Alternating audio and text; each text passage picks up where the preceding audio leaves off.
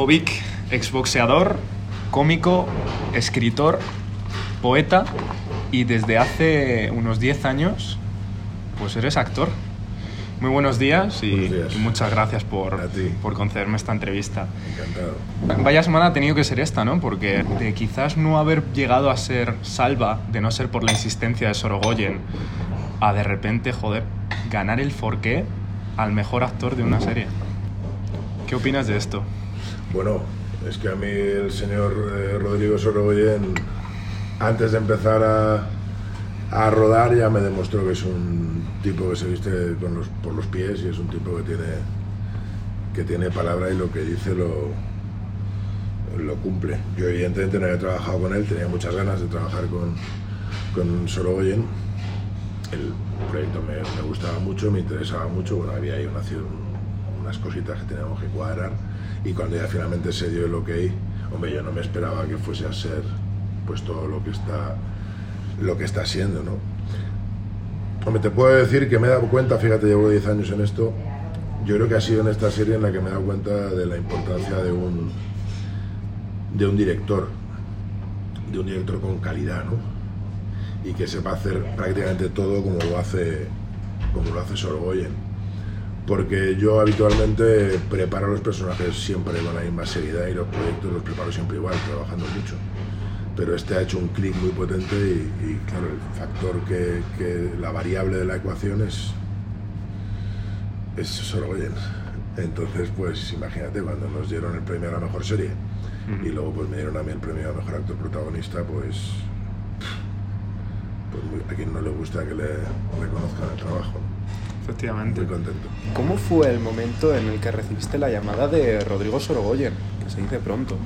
Eh, bueno, a mí me llama mi repre y me dice que, que, bueno, que hay un proyecto en Movistar que se llama Antidisturbios y que, y que Sorogoyen quiere, quiere contar conmigo eh, para el personaje de Salva y tal, me mandan los guiones.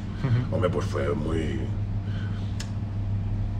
No solo en el caso de Sorogoyen, cuando, cuando alguien cuenta contigo, además sin, sin casting ni sin nada, sino que dice, no, no, pues mira, tengo estos personajes y coge el directo y dice, este personaje tiene que ser pues Javier, o tiene que ser Jovico, tiene que ser Ale García, quien sea, ¿no? Pues eso te da un...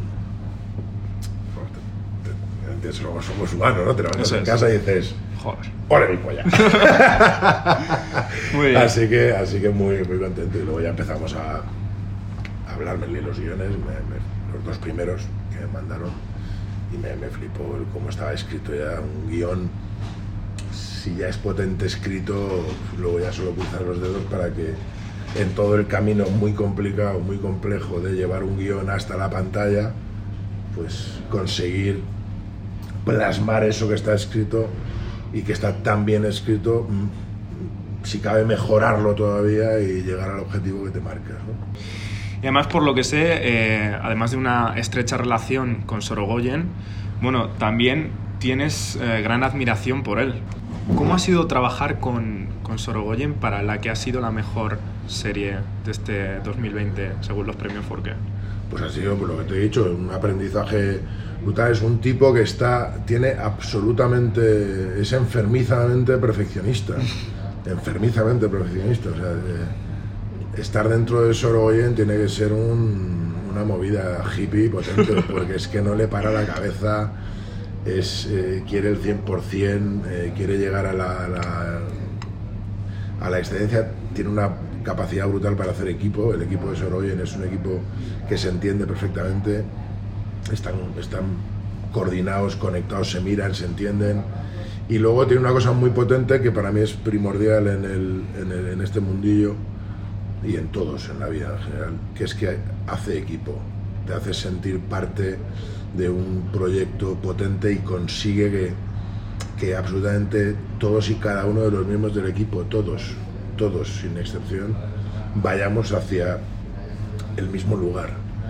Ah, y te exprime hasta que consigue lo que, lo que, lo que quiere conseguir. Al mismo tiempo que te hace sentir una confianza absoluta, estás trabajando tranquilo. Ah, es que es un carácter en todos los sentidos. Entiendo además que como actor cuando estás grabando una serie de cosas llega puede llegar a haber un momento en el que pierdes la perspectiva del trabajo que se está haciendo. Y claro, mi pregunta es, ¿cuáles fueron tus sensaciones en el momento en el que viste por primera vez un capítulo entero? Eh, bueno, te contesto primero a lo primero y segundo a lo segundo. Eh, yo con el tiempo me he dado cuenta de que llega un, eh, llega un momento en que o sea, el trabajo lo haces antes. Es como un combate de boxeo. El, trabajo lo haces antes. Una vez que subes al ring, lo que tienes que hacer es no pensar y pelear. Hacer la pelea, digamos. O sea, esta es una mala compañera mm, muchas veces. Entonces tienes que confiar y, y tirar, ¿no? Porque no lo estás viendo desde fuera, lo estás es. viviendo tú. Tú tienes que hacer tu trabajo de estar donde tienes que estar y como tienes que estar y estar abierto a lo que ocurra. Ah, y en segundo lugar, bueno, siempre digo que cuando uno ve su propio trabajo, pues me parece muy complicado ser objetivo. En la globalidad, en la totalidad me flipó. Dije, madre mía, o sea, Qué locura. ¿qué está pasando aquí? Pero a mí me pasa que no puedo evitar, pues, en el primer capítulo de Antidisturbios o en el segundo o en el proyecto que esté, pues me voy a. Las imágenes me llevan a determinados momentos que ocurrieron durante el rodaje. Claro. Entonces, pues joder, pues mira, pues entramos en la corrala y en ese momento me acuerdo de justo antes de esa o de la anterior toma que hicimos, pues alguien se puso a llorar o pasó no sé qué, o se te vino una sonrisa porque te acuerdas de una conversación que... Entonces como que no es lo mismo que cuando tú ves la serie Virgen Claro. y sobre todo pues ese 99,9999 del público que no ha tenido ningún tipo de contacto con la serie, que está viendo una serie Eso es. que es lo que me pasa a mí cuando veo una serie en la que en la que no estoy pero como además sé cómo funciona el business pues también a veces me pasa viendo una, una serie muy buena para mí cuando en ningún momento eh, pienso en nada la veo y digo madre mía que y estoy ahí Es creíble, ¿no? es absolutamente creíble y no estoy pensando ni en ni en cómo han puesto la cámara ni en ni en mi hijo de no no que me la he comido Eso es. esa es buena Genial. Eh, bueno, el otro día me pareció interesante lanzar una, una encuesta a, a las redes sociales y bueno, pregunté simplemente si habían visto antidisturbios. Bueno, te digo que el, porcenta- el porcentaje de, de gente que visualizó la serie fue muy alto, cosa que tienes que saber ya porque ha sido la serie más vista de, Sí, sí. de Movistar Plus, o sea que no, es- no es nada nuevo. y lo que queda Y lo que queda. Y lo que y lo que queda. queda. y las preguntas más repetidas, porque una vez me contestaban una serie de personas que habían visto la serie y yo preguntaba, si tuvieses la oportunidad de entrevistar al actor que hace de Salva, ¿qué le preguntarías? Y las, las preguntas más repetidas fueron, ¿ha cambiado ya sea a mejor o a peor tu perspectiva hacia, hacia la policía? Bueno, esas preguntas que me han hecho mucho. Bueno, es que yo, yo tengo una... O sea, yo soy una persona que, le- digamos, un uniforme, la autoridad por la autoridad, me, me pone nervioso, ¿no? Me echa para atrás. En general, no tiene por qué ser policía. Hay que decir la autoridad por la autoridad, el porque sí. No lo centres en la policía. Pero por otra parte tengo, tengo y siento un respeto absoluto hacia, hacia todas las profesiones que yo no haría. Eso es. Entonces, me parece un, un curro muy complicado. Ya no la, las UIP solo, en general, ¿no? Eh, yo siento un respeto absoluto hacia las fuerzas y cuerpos de seguridad del Estado, porque desgraciadamente vivimos en un mundo en el que hace falta Sí, sí, eh, que, que haya esas fuerzas y cuerpos de seguridad del Estado. Yo el, el Estado no me lo he inventado yo y el sistema en el que vivimos tampoco, pero es, es absolutamente eh, necesario, ¿no? Yo a mí no me ha cambiado ni más ni menos. Tengo amigos, tengo amigos eh, policía, guardias civiles, militares y merecen todo mi todo mi respeto y en el, y en el caso de las UIPs, ¿no? me parece un curro, insisto, que yo no haría. La otra pregunta fue, eh, ¿qué te parece la representación de la Policía Nacional en la serie? Un tema que ha generado algo de controversia. Bueno, la Policía Nacional es como cualquier otro gremio, cualquier otro sector. Dentro de la Policía Nacional digo yo que habrá de todo, ¿no? Sí, bueno. Pues ya está, pues como entre los médicos, los periodistas, los actores, los deportistas, los panaderos, los charcuteros y los hosteleros. Pues habrá gente que le apasione su trabajo y tengan vocación y lo hagan eh, de la mejor manera posible, pues habrá piezas, habrá gente que no debería ser policía y habrá gente que no debería llevar un pero luego habrá, supongo que yo quiero pensar que la mayoría de ellos eh, hacen su trabajo correctamente. La serie que ha sido catalogada de ficción realista, ha recibido muy buenas críticas, pero por otro lado también ha sido duramente criticada por, por los principales sindicatos policiales, que incluso han llegado a decir que esto es un insulto hacia, hacia su profesión. Entonces yo eh, quería preguntarte, dejando de lado la parte ficticia, porque está claro que en la serie hay una gran parte de ficción, eh, ¿en qué se basó el trabajo para representar la parte realista?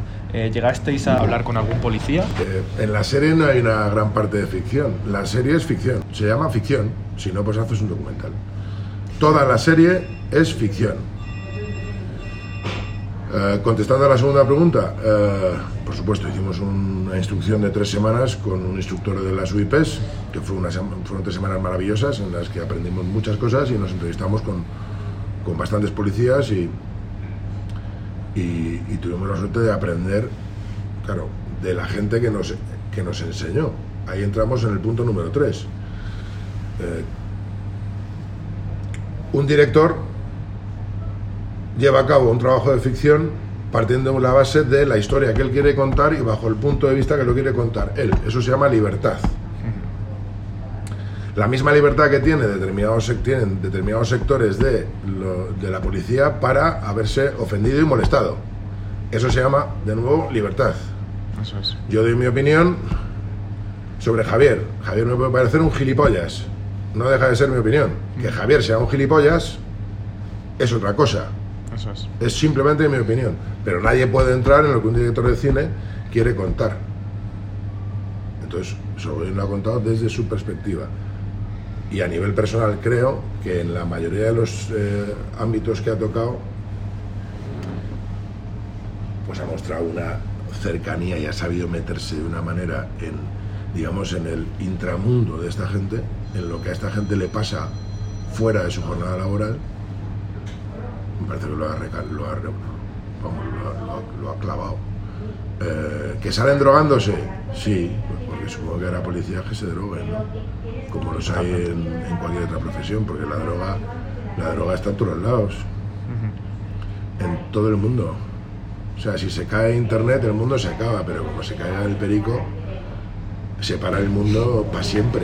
Entonces, claro, puedo entender, yo, la única, el único contacto que he tenido con, con algún sindicato en una entrevista con la TV3 fue el, el chico que habló, habló muy bien, habló muy bien, dijo, nosotros no, no tenemos nada en contra de la serie y no hemos dicho nada malo de la serie, estamos molestos porque no han contado con nosotros para el asesoramiento, lo cual me pareció muy, muy lógico. Y ellos querían formar parte, hubieran querido formar parte del asesoramiento de la serie, pero es que eso tampoco lo deciden, ¿eh? tampoco lo deciden ellos, eso lo decide... También es libertad, al fin y al cabo. Efectivamente, la libertad. La palabra es libertad. Eres un hombre que mide 1,91 eres corpulento y bueno, y, fuiste campeón de España de boxeo. Eh, dudo realmente que hubiese otra persona igualmente dotada que tú para realizar el personaje de, de Salva. Mi pregunta es, ¿cómo preparaste el personaje? Bueno, desde luego el físico ayuda en este caso para este personaje, no te voy a decir que no. Pero yo creo que Sorogoyen tiraba más por... Esto es una opinión mía personal, ¿eh? Por todo lo que pueda haber dentro que por lo que pueda haber fuera a nivel de aspecto. Evidentemente, insisto que el aspecto ayuda. Pues lo preparé como lo. como prepara todos los personajes, pues. Eh, leyendo y releyendo muchas veces todo, la totalidad del proyecto, en un momento determinado ya centrándome en lo que le ocurría dentro de toda esa totalidad a Salva, y a partir de ahí, pues, pues eh, digamos, pirámide para pirámide para abajo, eh, trabajando cada, cada secuencia, trabajando cada, cada momento y, y teniendo muy claro cómo estaba a nivel vital este tipo, ¿no? que básicamente es desguazado, porque físicamente está hecho una mierda, le va la vida personal, le va como el culo, tiene que pasar dos pensiones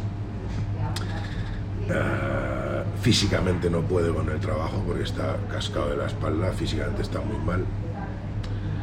Y encima, pues, pues como pasa en la vida, ¿no? Cuando vienen malas, vienen malas todas juntas y pasa lo de lo del Jimmy Adichie, lo del inmigrante, ¿no? Entonces, pues el tipo está que se le cae el, el mundo encima y no sabe por dónde va a tirar ni por dónde va, va a salir y se agarra pues al concepto de familia, al concepto de lealtad, al concepto de amistad, al concepto de tirar para adelante. A pesar de lo que pueda pensar la gente sobre el aspecto físico, detrás, debajo de, de todo esto, se encuentra una persona sensible. Entonces, mi pregunta es, ¿cuánto hay de Jovic en Salva? El, eh, esto ya depende de cada actor y depende de cada, cada uno cómo sienta, viva o entienda la profesión esta, ¿no? Para mí es imposible separar un personaje de, de uno mismo. Puedes alejarlo en un principio para encontrar cosas, pero cuando ya está cogido el personaje, el personaje y el actor para mí se tienen que juntar. Entonces yo interpreto a un personaje.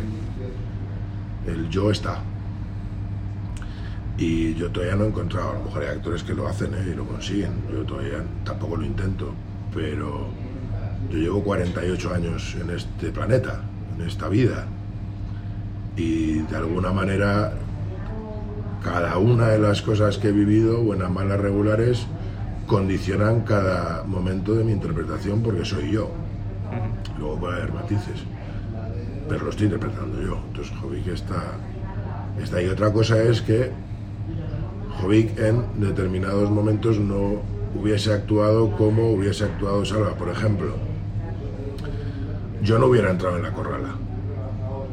Esto fue un momento muy potente. Sí. Jovic no hubiera entrado en, oye, no, no, que hay que desalojar. Oye, que, que somos un furgón, solo una furgona, solo. No, no, me da igual, que ha dicho el juez que se entra. Bueno, llámale otra vez. Oye, que se entra. Oye, mándame otro furgón. Oye, que no. Oye, que orden por el culo.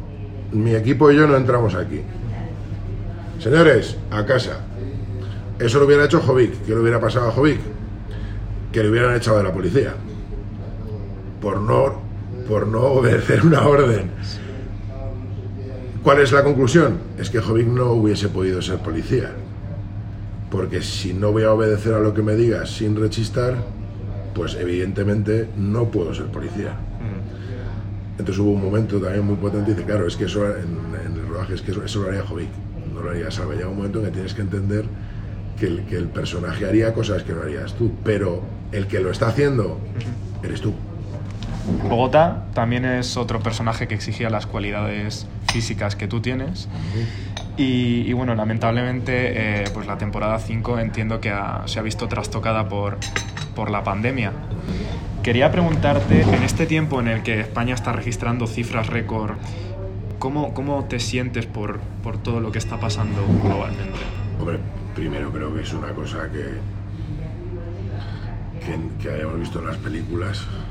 Solo en las películas. Solo en las películas y que parecía algo como, como estaba fuera de nuestro universo, algo lejano, algo que no podía pasar, porque como estamos tan, tan preparados y somos tan listos y lo sabemos todo tan bien, pues no esperásemos que esto, no esperábamos que esto pudiera llegar a pasar. ¿no?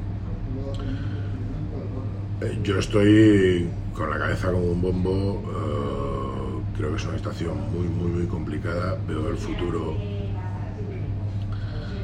muy negro, muy, muy oscuro, tanto por la pandemia como por las consecuencias que va a tener la, la pandemia. Desde luego no, no veo una solución no traumática para esto. O sea, creo que es un golpe que vamos a a arrastrar durante mucho tiempo si pues la cosa no cambia, si no muta, si no aparece otro virus. O creo que es una lección que nos está dando el universo, pero que no vamos a aprender. O sea, realmente no dejamos de estar esperando todos que, que esto se pase para volver a hacer lo que hacíamos antes. No aprendemos, amigo. Todos. Y profesionalmente, ¿cómo se ha visto eh, trastocada tu, tu vida? Pues mira, yo que le estoy cogiendo hasta un poquito de asco a la frasecita, yo no me puedo quejar de nada. A mí me pilló en Armenia rodando, volví para estar cerca de la familia y estuve aquí un mes y un mes un mes y una semana estuve. Y ya pude volver a Armenia, terminaron mi película, volví, empecé la preproducción de La Casa de Papel, empezamos a rodar y no he parado de trabajar. En octubre empecé con el teatro. Yo no he dejado de trabajar, o sea que yo no, yo no puedo decir nada ahí. Hay muchas familias, mucha gente ya que está sin trabajo, que están sufriendo, que están pasando muy mal. Eh, en, mi, en mi gremio, en mi sector, pues hay conciertos, eh, teatros, eh, nosotros estamos rodando y con muchas medidas de seguridad que están cumpliendo las medidas de seguridad rajatabla, pero bueno, nosotros tenemos a, a Netflix detrás, ¿no? Entonces, bueno, pues estamos pudiendo tirar, pero las, las productoras más pequeñitas, más medianas, proyectos, digamos, más, entre comillas, débiles, están sujetados por, con, con hilos, están pasando muy, muy mal. Supongo que hay cosas que ya están predeterminadas, estipuladas que pasen de, de, cierta forma en el rodaje de la casa de papel. ¿Te consta que se haya modificado alguna cosa solo por la llegada de la pandemia? Hombre, claro, ha cambiado todo. O sea, no es un rodaje, es un rodaje absolutamente eh, inusual. De hecho, el rodaje cambia cada semana porque no sabes a la que hay algún tipo de incidencia, algún tipo de riesgo, pues hay que, hay que parar y el equipo de, de dirección y producción están, vamos, están haciendo un, trabajo de, de, gladiadores, porque no sé, el plan es muy complicado de cumplir. Si un rodaje ya es un, eh, un, un, lugar, digamos, en el que hay que cumplir los tiempos y se va siempre muy pillado, muy justo, pues imagínate si le añades un protocolo como, como este, pues eh, le quitas algo, o sea, necesitas más tiempo y el protocolo que tenemos que cumplir lo que, lo que hace es añadirle más tiempo a ese tiempo que necesitas quitarle, ¿no? Ha cambiado todo.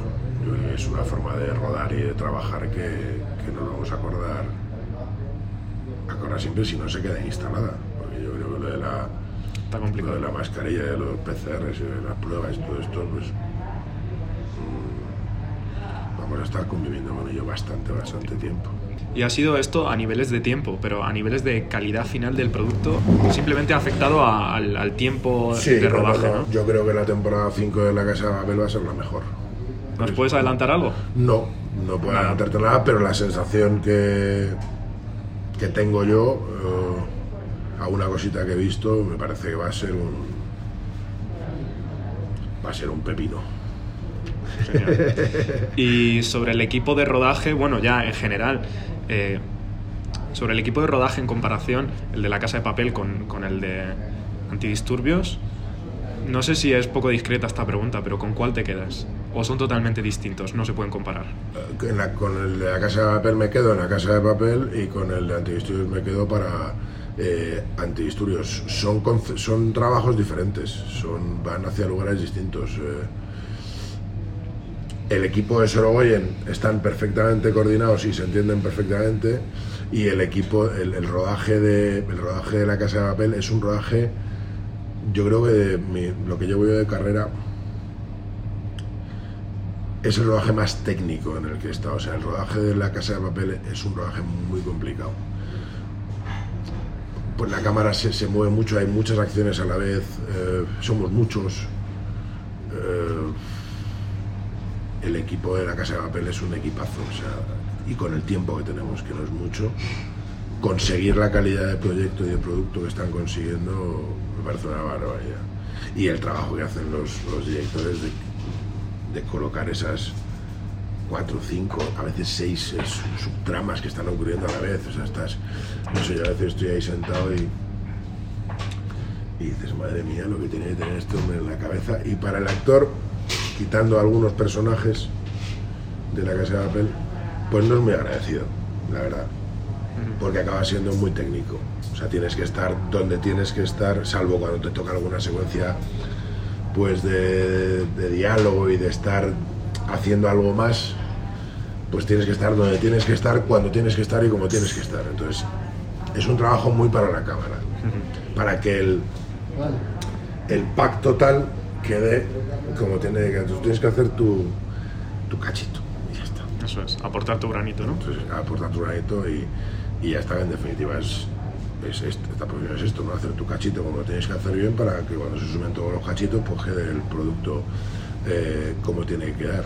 Pero son, son conceptos diferentes, son universos diferentes, están en el mismo lugar, pero, pero cada antidisturbios es antidisturbios, se cuenta una cosa y se cuenta de una manera y, y la casa de papel pues es un, es un animal mundial ya. Genial. Y bueno, ya por terminar, eh, ¿qué personaje es al que has cogido más cariño en toda tu carrera profesional como actor? Bueno, no sabría decirte. No sabría decirte. Si me preguntas, te puedo decir, si me preguntas ahora, pues, pues Salva está muy, muy reciente y, y me está dando muchas alegrías a mí y a todo el equipo. Tengo un grandísimo recuerdo de, de Tocho, de- del personaje de, de Cuatro Latas y, y de, y de todo el rodaje con Olivares. No puedo dejar de acordarme de Sandro en Hispania, que fue donde arrancó todo y era como Eso todo nuevo y decía, pero esta locura y este, mundo, un mundo más raro, ¿no? Esto, ¿Cómo es esto? Y no, me quedo con Ojeda en Assassin's Creed, fue una experiencia brutal. Pero fíjate, probablemente, mira, ahora hablando, pues me viene. Eh, necesitaba un poquito de tiempo. Si me quedase con un personaje, me quedaría con Wahab, con el, con el, con el alter ego de Wasdim Awad en el monólogo Un obús en el corazón, que es que se me regala cosas cada viernes que me subo al. Bueno, pues esto ha sido todo. Un placer. Nada, el placer es mío, el placer es mío, de verdad. De verdad, muchísimas gracias. suerte. Gracias. Muy bien, tío, de puta madre.